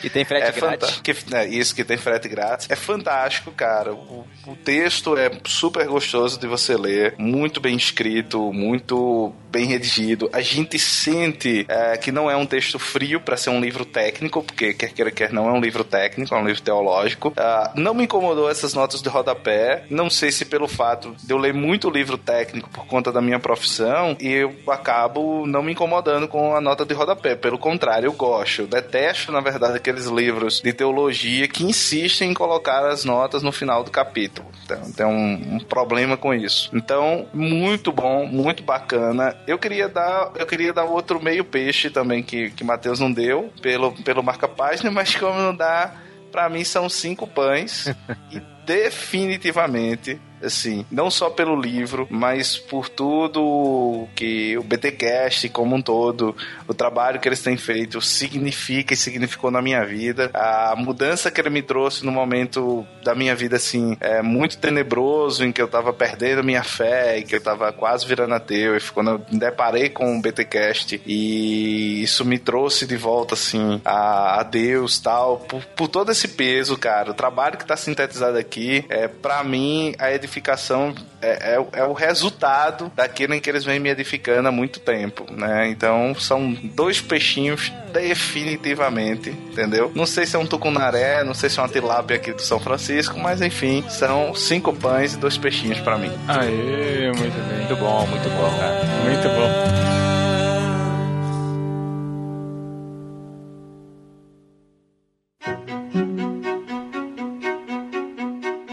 Isso. Deixem suas opiniões sobre o livro, sobre suas notas, a, suas notas, so, sobre o que a gente conversou aqui também sobre teologia, porque afinal os mesmos podcasts que são específicos quando a gente fala de livro ou fala de filme, a gente sempre discute algum tema. Então não, você não precisa ter lido o livro para poder participar. Se você leu, você pode acrescentar a discussão. É, a gente agradece ao Ivandro Menezes pela brilhante participação, primeira participação aí no Barquinho. Ô, oh, rapaz, espero que e... seja a primeira, que não seja a última, né?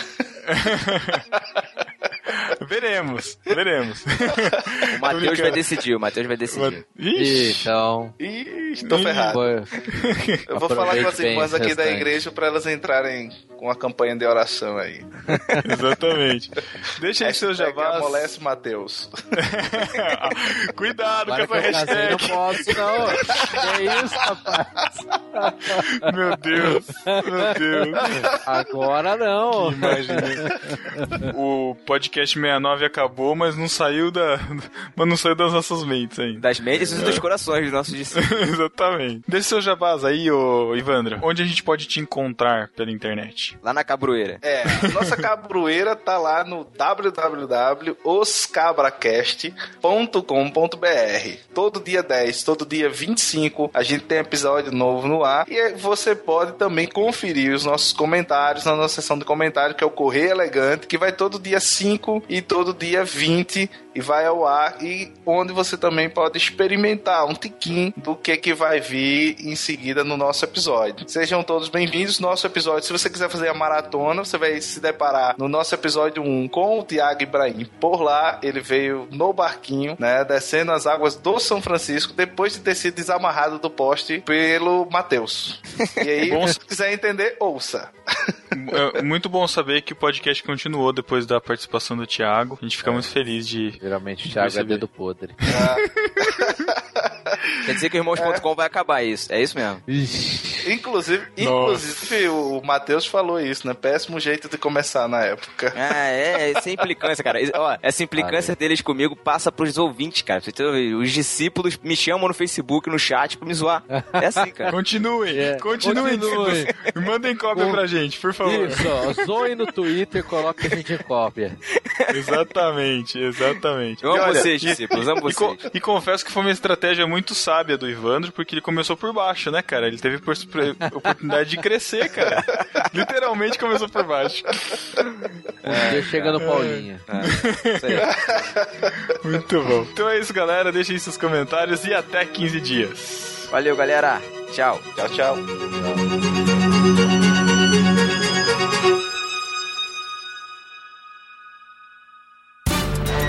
Epístola.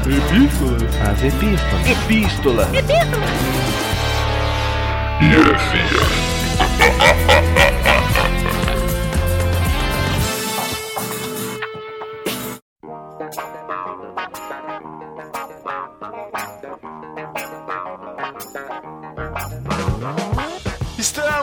leitura das epístolas heresias do podcast nostálgico número 71 sobre desenhos da nossa infância. É, é o número, número errado, né, cara? A gente fez errado. A gente fez o de política, número 70, e o de desenhos da infância, 71. Deveria ser invertido, não? Não, porque é 71. É Sete. 171. Não inventa graça, Thiago. Ih, Chega de política. Acabou a política. Acabou. Agora a gente tem motivos pra dar risada por causa dos desenhos da nossa infância. E se você quer enviar sua epístola pra gente, pra gente poder ler aqui, é, você pode enviar pra podcast.nobarquinho.com. Você encontra a gente nas redes sociais, é só digitar no barquinho em qualquer rede social, Facebook, Twitter, Instagram e Google Plus. E a gente também tá lá em irmãos.com. Lembre-se de fa- favoritar os nossos programas que você mais gosta e também de qualificar a gente na iTunes Store e deixar lá aquela resenha para que os discípulos que não conhecem a gente possam chegar até nós. E o mais importante é que você assine os nossos feeds, porque aí fica sempre atualizado no seu Android ou no seu iPhone, principalmente no Android. Você pode assinar o feed.nobarquinho.com ou do aderiva.nobarquinho.com. Através de qualquer aplicativo de podcast, certo? Isso. Galera, tá chegando! Faltam duas semanas pra Confraria no Barquinho. É o último aviso que a gente vai dar da Confraria no Barquinho aqui nas epístolas e no podcast. No próximo já não vai ter mais nada, você já vai ter perdido. Então, pra você poder participar, o preço vai ser 20 reais. A confraria vai ser lá em Campinas, lá na Igreja do Nazareno, Da endereço... Vila, Igreja da, da Vila. Igreja do Nazareno da Vila. É, porque ah, tem uma igreja nazarena enorme aqui, não é essa. É a do Ah, meu bairro. entendi. É a da Vila. O Matheus mora na vila, olha que legal. Exato, na Vila do Chaves. Eu- o, o endereço tá aí, o mapinha tá tudo na postagem. Vai, a gente já fez a programação, vai ter palestra, vai ter podcast de gravação ao vivo. A gente vai estar vendendo camisetas, não as do No Barquinho, mas vão, vão ter stands de camisetas. Talvez tenha um stand de livros lá, vai ter lanche. O Rodrigo Chaves, que é lá do podcast Base Bíblica, ele se dispôs para estar cuidando de crianças. Então, se você tem filhos e quer participar, então vai ter um espaço para as crianças lá também. O pessoal da Achando Graça vai estar lá, vai estar falando sobre música, a gente vai estar discutindo sobre produção de conteúdo. Vai ter muito tema legal, vai ter muita gente lá, a gente está esperando bastante gente e a gente quer que você também participe. Como é que a gente faz para participar, Matheus? Tem um link aí. Você faz a inscrição, ou pré-inscrição na verdade, e aí com os seus dados a gente vai te mandar um e-mail certinho para você, com todas as informações e tal, é para você fazer o depósito. Exatamente. É importante que você faça esse depósito com antecedência para a gente poder ir garantindo as coisas lá da confraria. Importante dizer que não é um dinheiro que a gente está lucrando, porque até o momento a gente só tem prejuízo com esse podcast, mas, mas é um dinheiro que vai ser usado para a própria confraria. Por exemplo, vai ter os coffee breaks. E é o seguinte, com relação à hospedagem, a gente tem lá que é uma casa de apoio da igreja, mas é uma casa que não é usada como casa. Então não temos colchão, colchonete, camas.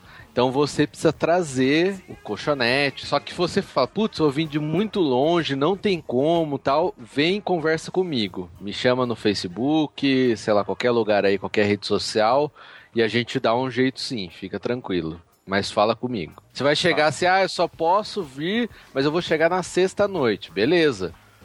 Mas não tenho como trazer roupa de cama, não tenho como trazer. Fala comigo, a gente vai dar um jeito. Isso aí, qualquer coisa, se você quiser, no, nesse próprio e-mail aí, você já entra em contato, aí vocês passam, estreitam os, os contatos aí pra ficar mais fácil de se comunicar, né? Exato, entra lá na postagem no link que tem todas as informações e quem não fez o cadastro ainda, faça para garantir o seu lugar na confraria no barquinho em três anos, que vai ser bom pra caramba. Eu já tô ansioso, já tô ansioso. Todos estamos. E no arroz de festa dessa quinzena, Thiago, quem está lá? Rapaz, no arroz de festa dessa quinzena, teve o Matheus e a Jaque lá no Betelero 4 falando sobre séries. Ah, o link tá na postagem, acessem aí. Matheus, quem mais? Quem mais o quê? Ah, arroz de festa. o Pedro esteve no irmãos.com. Olha aí, faz, fazia tempo aí. Você viu só, cara? Você tá de escanteio mesmo. É, mas olha o tema do podcast. Irmão, uh, irmãos.com 257, a mulher do pastor. Hein? O que, que o Pedro tá fazendo lá? O que o Pedro tá fazendo lá? Cara, Vá ouça. Seria, seria a mulher do presbítero, né? Não, eu não sou nem presbítero. É, Esse, esse episódio ficou muito legal, o episódio lá do Cepal, resgatado aí, foi, ficou muito bom. Também temos o No Barquinho, o, o, o, pod- o podcast em si tá ficando mais arroz de festa do que a gente, né, cara? Graças a Deus. o No Barquinho foi indicado pela Nilda Alcarinque, que indicou no Barquinho sobre 70 de política, e pelo Sami Dávila, que é do falecido Ovo Triasco, ele indicou o número 59 Gordices, lá no episódio do Os Comentadores número 32, falando sobre podcasts femininos, eles estão repetindo o tema, só que agora com mulheres falando sobre podcasts femininos, e eles nos indicaram lá, inclusive elogiaram o nosso senso de humor, achei muito maneiro. Muito obrigado pela indicação, galera aí do Os Comentadores, e o Sami, Sami Dávila, que ficou fã do podcast, quem sabe a gente traz ele um dia pra gravar com a gente, a Nildo Acarinque também. Muito obrigado. E também participamos na quinzena que passou, no dia 21 de outubro, participamos do Dia do Podcast Brasileiro. Né, Matheus? Matheus falando com a esposa, não tá nem aí. Ele tá mesmo falando com a esposa? Ah, eu tava É. no mudo. Bárbaro. A barriga, a barriga, a barriga pegou no mudo. Clássico, não, cara. clássico, clássica frase de dia do podcast, né, cara? Tava no mudo. Pode até Caramba, eu falando aqui. Seguinte, dia do podcast, nós gravamos e lançamos no dia do podcast um express sobre o que é podcast. Pra que isso? Pra gente explicar pra uma pessoa que não conhece o que é podcast, como ouvir e também lá tem uns trechos dos- de alguns programas nossos que você deve, não é pode, você deve pegar os seus amiguinhos, no mínimo três, vai, no mínimo três pra fazer uma Exato. trindade. E você fazer o cara ouvir esse podcast. Porque Exatamente. depois que ele ouvir os trechos, com certeza ele vai gostar e com certeza vai passar a ouvir. Missão pros discípulos, hein? Exatamente. Esse, esse arquivo é aquele que você tem que baixar no, no, no celular do cara, mandar por Bluetooth, mandar de- do, do jeito que você conseguir aí, fazer ele escutar pra entender que raios é esse negócio de podcast que ninguém sabe explicar direito. Então a gente tá lá. Tem um vídeo também do BTcast, mas daí vocês entram lá na página do dia do podcast que vai estar linkado aí. Porque, Thiago, nós também tivemos presentes na, num resumo do dia do podcast, né? É, cara, o Pedro, todo pimpão, apareceu lá no site lá do, do Dia do Podcast, que é diadopodcast.com.br, no resumo de tweet, e o No Barquinho apareceu lá na nuvem de hashtags, né, de termos mais citados no Twitter do, Durante o do dia, dia do podcast. É, durante o dia a gente apareceu lá. Logo embaixo do Jovem Nerd. É, né? embaixo do Jovem Nerd, no barquinho tava lá. Então estamos aí, meus amigos. Muito obrigado a todos que nos indicaram, que fizeram recomendações do nosso podcast. Muito obrigado a todos os parceiros aí também que retweetaram, que nos indicaram. Nós também indicamos aí vários, no, no dia no Twitter a gente indicou vários podcasts cristãos também, que são nossos parceiros e, e amigos. E é só você ir lá no nosso Twitter, siga o nosso Twitter lá, a gente já falou, mas você sempre tá informado das coisas. E foi mais ou menos isso, né? Então chega. Discípulo desocupado, Matheus, no barquinho. No, no site foi o Eduardo Silveira que disse: Eu perdi a luta do Goku por causa do 11 de setembro. Abraço. Caraca, o Goku foi soterrado, alguma coisa assim. Nossa, Acho que eles deixaram de passar o programa Não, pra. com certeza. é isso. Olha aí só. Que, Eu que nunca vi a hein? luta do, Go- do Goku. Isso é Goku, muito bom, cara. Nunca acompanhei esse desenho. É, eu também não. Chato demais. Ah, agora que todo isso? mundo vai me odiar. Que- todo que- mundo vai me nossa, odiar por cara, causa disso. sai daqui, mano. Sai daqui, sai daqui. E aí, irmãos.com, Thiago? Foi o Eduardo Silveira também do PADD. Esse ainda não escutei, mas espero muita nostalgia nesse, nesse episódio. Abraço. E Ah, Eduardo Silveira é o Ed The Drummer. é de The Drummer, cara, pessoa. do PADD. Agora Ele Podcast, mesmo. pelo amor de Deus. Então tá Ele não está pagando nada pra fazer essa propaganda, ele fica... Ele faz isso só pra ter propaganda. Exatamente. Vou começar a não citar o nome dele do podcast. Agora eu vou, Começar- agora eu vou começar falar, a falar hein? outro podcast. Eduardo Silveira do podcast A Deriva. É, Eduardo Silveira do podcast Meu Senhor da Glória. Caraca. Eduardo Silveira do podcast Ave Maria. Sacanagem. Vamos para as epístolas então. Primeira epístola do William Silva. Ele diz assim: Fala marujos da Podosfera Cristã. Aqui quem lhes escreve é o William Silva. Moro em Sun Valley, Idaho, US- USA, Matheus. Olha aí. Me convida, amigão. Me convida, pelo amor de Conterrâneo. Deus. Sun Conterrâneo, Valley, viu? Sun Valley não era o lugar que o. que o- Silicon Valley é o. Não, não é esse que eu tô Não. falando. Não, Não, do lá Martin do, do McFly de volta- também não. Não, não é do Martin McFly, acho que Valley, não. não. Rio Valley. Ah, Rio Valley. Esse é o É. Sun Valley. Tá bom. Tudo bem. Sabia que tinha alguma coisa. Bom, pois é, sou mais um daqueles discípulos ingratos, como diz o Thiago Ibrahim, que não comenta, não compartilha e não interage. Olha, Pois para desse- de ser ingrato e me envia um PlayStation 4. que idiota. E um iPhone 6. Vamos lá. Pois decidi. Aquele que entorta no bolso. Exato. Pois decidi comentar e como não podia deixar de, fa- é, de falar, vocês estão de parabéns pelo podcast. Saiba que vocês são meus companheiros no trabalho, na hora do lazer, durante minhas viagens, pois acabo de concluir a maratona. Olha aí, ele foi melhor. foi melhor. E agora estou dando oportunidade a outros podcasts cristãos. Pois Não como vai não chegar no mesmo nível, mas. Continue. Se arrisca aí, vamos lá. É, pois como não podia deixar de comentar, os dois últimos podcasts foram excelentes. Podcast 71 me deu uma grande nostalgia. Recordar de vários desenhos da nossa infância é sempre bom. E o NB Express esteve sensacional, pois ainda existem pessoas que não têm conhecimento dessa ferramenta na internet. E que precisam de pessoas como vocês para influenciar cada vez mais. Bom, galera, acho que já escrevi demais. Peço a vocês que continuem com um excelente trabalho e que o Senhor Deus Pai continue abençoando-os, guiando-os e dando sabedoria para que vocês continuem fazendo mais podcasts edificantes para o reino. Fiquem na paz e um feliz, um- e um feliz dia do podcast atrasado. E um PS, não é o 4, mas enfim, gostaria de pedir um beijo do Matheus pro Celso Lima e pro Olha Ciro aí. Lima, pois Olha foi aí. através deles que fui introduzido a vocês. Lembram do Celso Lima e do Ciro Lima que fizeram o aí, rap do rapaz. Matheus É. lá? um- fizeram uns funk. Que sa- louco. saudade dos nossos dois discípulos é, aí tão- que não aparecem Eu não faz tenho- tempo, né? Eu não tenho saudade. não. Estão sumidos. Mas fizeram bem indicar o podcast, então tá valendo. Exatamente. Coloca Próximo- pra tocar de novo. Coloca pra tocar Não, de não vai novo, tocar nada. Não vai tocar nada. Não, não. Lucas Casemiro, fala galera, episódio muito divertido. Não sou da mesma época de vocês, mas conheço grande parte dos desenhos citados. Afinal, para a galera de 97 e 98 havia um canal chamado Boomerang. Acho que existe ainda esse canal, né? Existe, mas o que- me espanta é ele, galera de 97, 98. Mas O que, é, problema é o que- que, é que galera eles- de 97 nasceu em 97? Só 98? falta, cara. Se for isso, tá perfeito. O problema é que Caramba, o bumerangue, o problema é que o bumerangue sai muito do ar, cara. Ele vai e volta toda hora. Nossa. Vai, continua, Matheus. Esse canal só passava desenhos antigos da Hanna-Barbera, da Hanna-Barbera Tá bom, tá bom. Da empresa. e o, e o Warner Bros. Inicialmente a proposta era bem interessante, mas pelo jeito não deu muito certo. Passou por uma reestruturação e começou a passar séries atuais, reservando espaço mínimo para os clássicos apenas na madrugada. Atualmente, o canal que transmite esses desenhos mais antigos é o Tooncast. Nem é muito popular e não sou- são todas as empresas de TV por assinatura que possuem em sua grade de canais. Isso eu aí não mãe. assisto, eu não assisto É. porque não tem HD, né? Eu não assisto, eu não assisto porque tem cast no nome. Eu dei esses podcasts que colocam cast no nome. Um beijo, Graça Cast. Tooncast, desenho. É. É, sobre o tutubarão, realmente, linguiça é coisa da dublagem brasileira. Pois nos, nos Estados Unidos é clamhead, que dá uma ideia de cabeça de molusco. Cabeça Nossa, de isso que concha, é pior, velho. assim. Nossa. Ah, eu acho linguiça mais legal. De todos, o meu preferido é sem dúvida As Aventuras de Tintim. Me lembro do jogo para PlayStation 1 que era divertidíssimo, pelo menos quando eu era mais novo. Prefiro continuar com a memória afetiva. Enfim, um abraço, fiquem com Deus e obrigado por mais um episódio. Olha aí, galera. Aí o Lucas Casimiro que sempre manda epístola pra gente dando feedback, né? discípulo fiel, dis- Fiel, assim que eu fiel. gosto, discípulo Isso aí. fiel. Isso aí. Exatamente. Um outro Esse que- tem valor.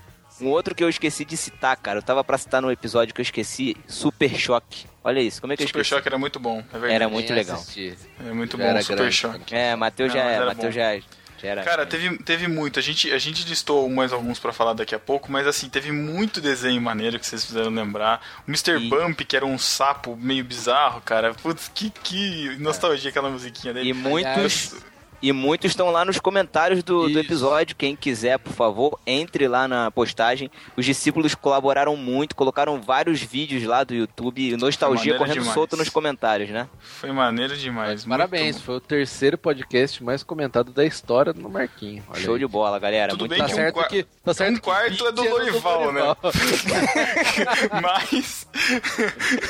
mas tá, tá valendo. valendo, né? Mas tava. O pessoal dos comentadores conta lá 400 comentários de 38 pessoas, então a gente Sendo conta também, 81 tá valendo. mesmo, né? Exatamente. Então eles respondem, então beleza, Não, tá se você for valendo. mandar 10, 20 comentários, não tem problema, cara. É. O pessoal fica de mimimi vocês. depois. No começo, quando o podcast começando, ah, pro cara first, não sei o que, todo mundo gosta. Depois é mimimi, ah, o cara comenta mil vezes, é com first. Meu, comenta o que você quiser, cara. Olha, quem tá falando isso é o Matheus, hein, galera. Eu tô impressionado, mas é o não, Matheus. tá cara, tem que incentivar, pô. Se você quiser chegar lá, ó, achei legal. Ou achei ruim. Quero, quero comentários, críticas construtivas, cara. Exatamente. nem só construtivas, se quiser xingar também, pode comentar lá. Caraca, o Matheus Se Isso não tiver palavrão, eu vou deixar lá. Eu apoio isso. Apoio isso. tá ótimo. Matheus não é catarse aqui, Thiago. O que, que tá acontecendo? O que, que está acontecendo neste momento, Thiago? Sabe o que tá acontecendo? Sabe o que tá acontecendo? Eu sei o que, que é. É porque ele tá sentindo a proximidade de uma sessão que os nossos discípulos amam. Todos os nossos discípulos que mandam epístola pra gente, que deixam o seu comentário lá no nosso site, participam da sessão desse menino. Esse menino que vem com um beicinho, trocando o canal da televisão. Ele olha pra TV e manda um beijinho do Mateus pros nossos discípulos. Chegou aquele momento que todo mundo adora. Vai se ferrar. Não. Ai, lá vem, Thiago. Botão, eu odeio. Ai, cara. Seja melhor. Tchau. Um beijo do Matheus pra você. Não.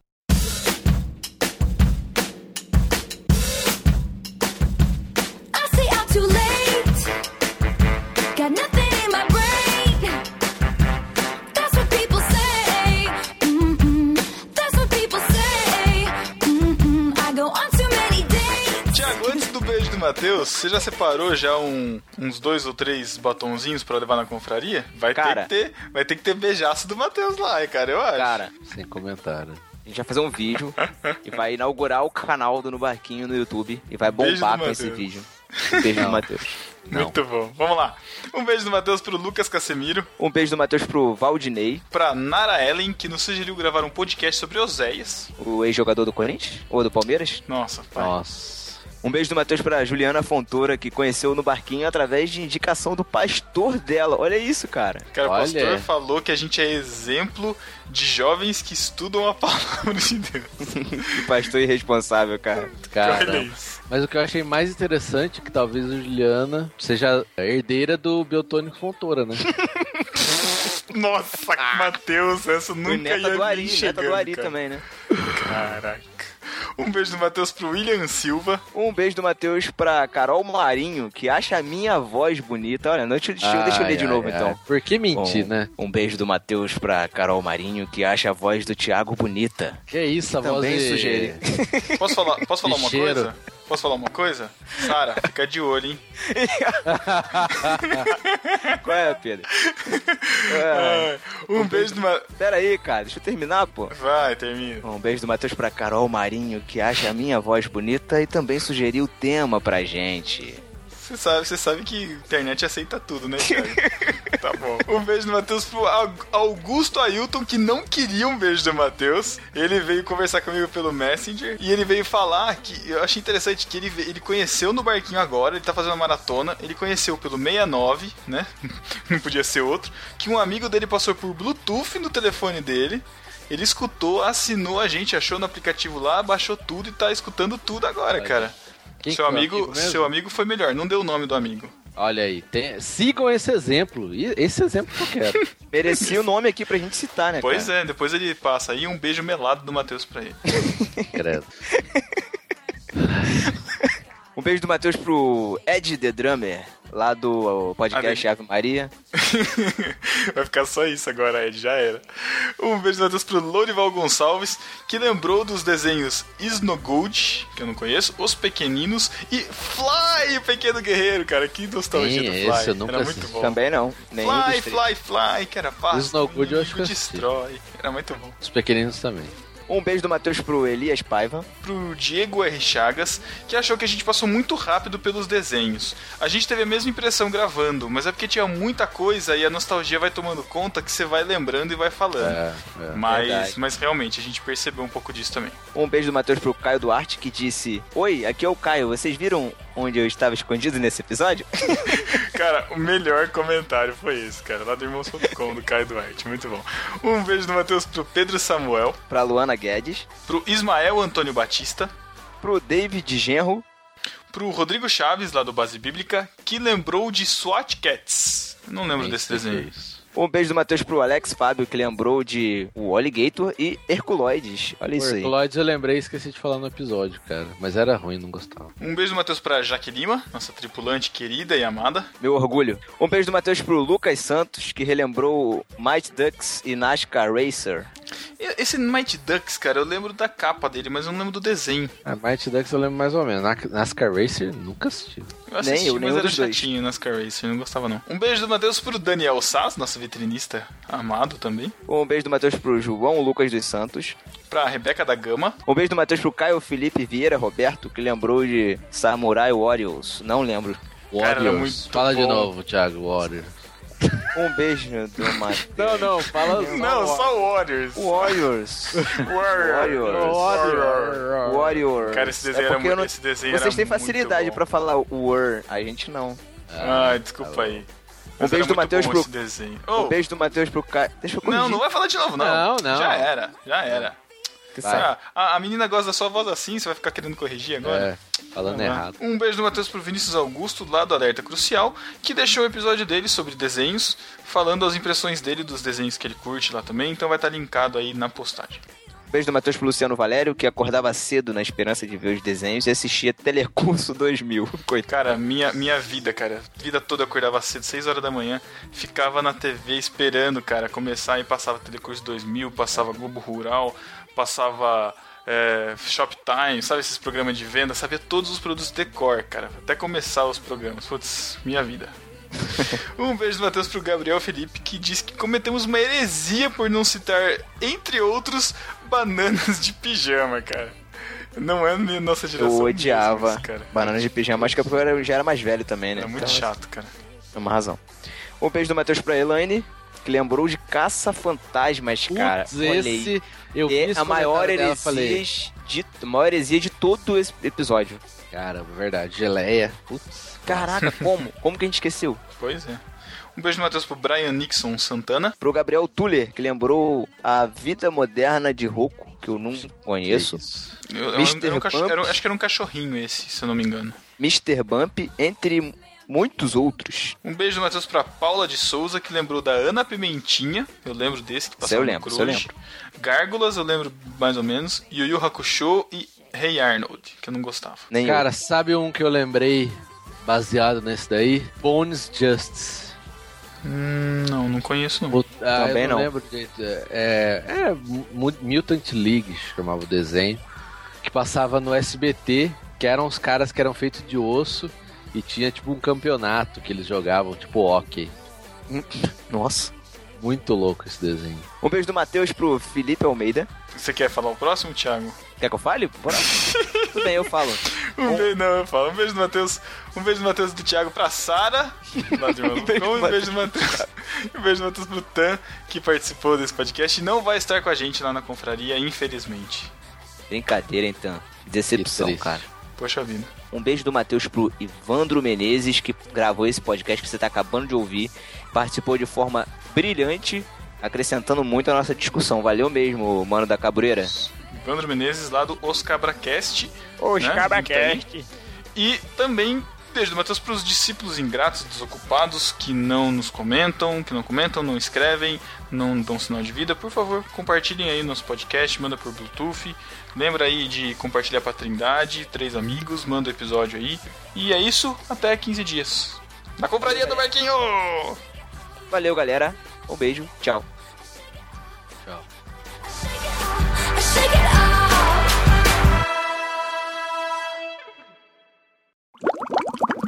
Cadê a Glória?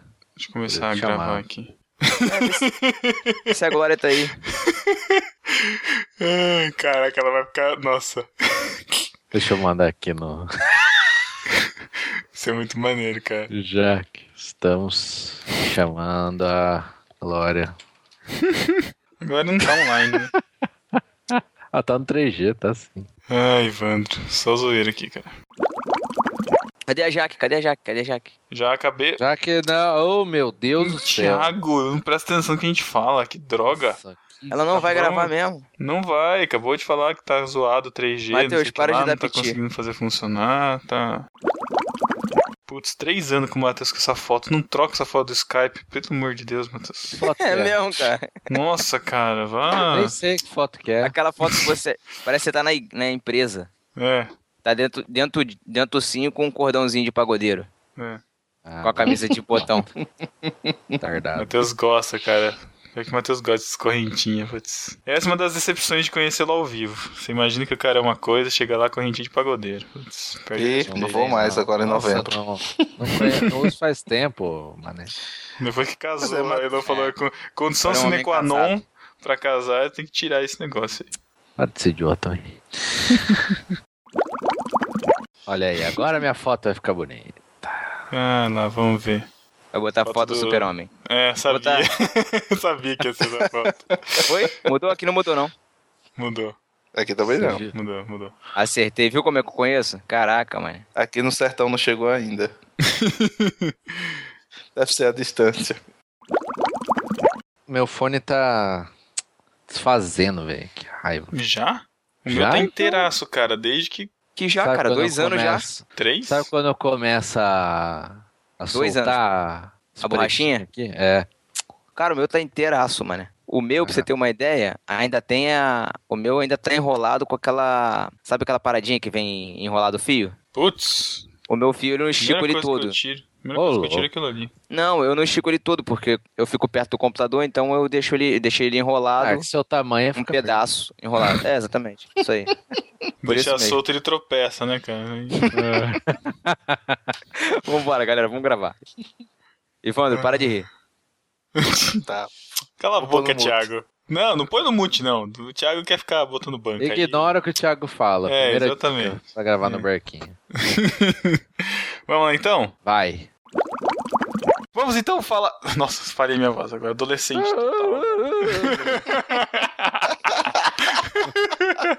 Mudando a voz aqui. Ah, Vocês estão ouvindo uma cadeira rangendo ou não? Não. Sim. Não, tá? Então peraí, deixa eu, Eu Tá. tenho super audição. Então. deixa eu me esticar aqui pra ela não ranger. Super barriga também, que bota mute no microfone. Vou, vou, vou repetir, tá?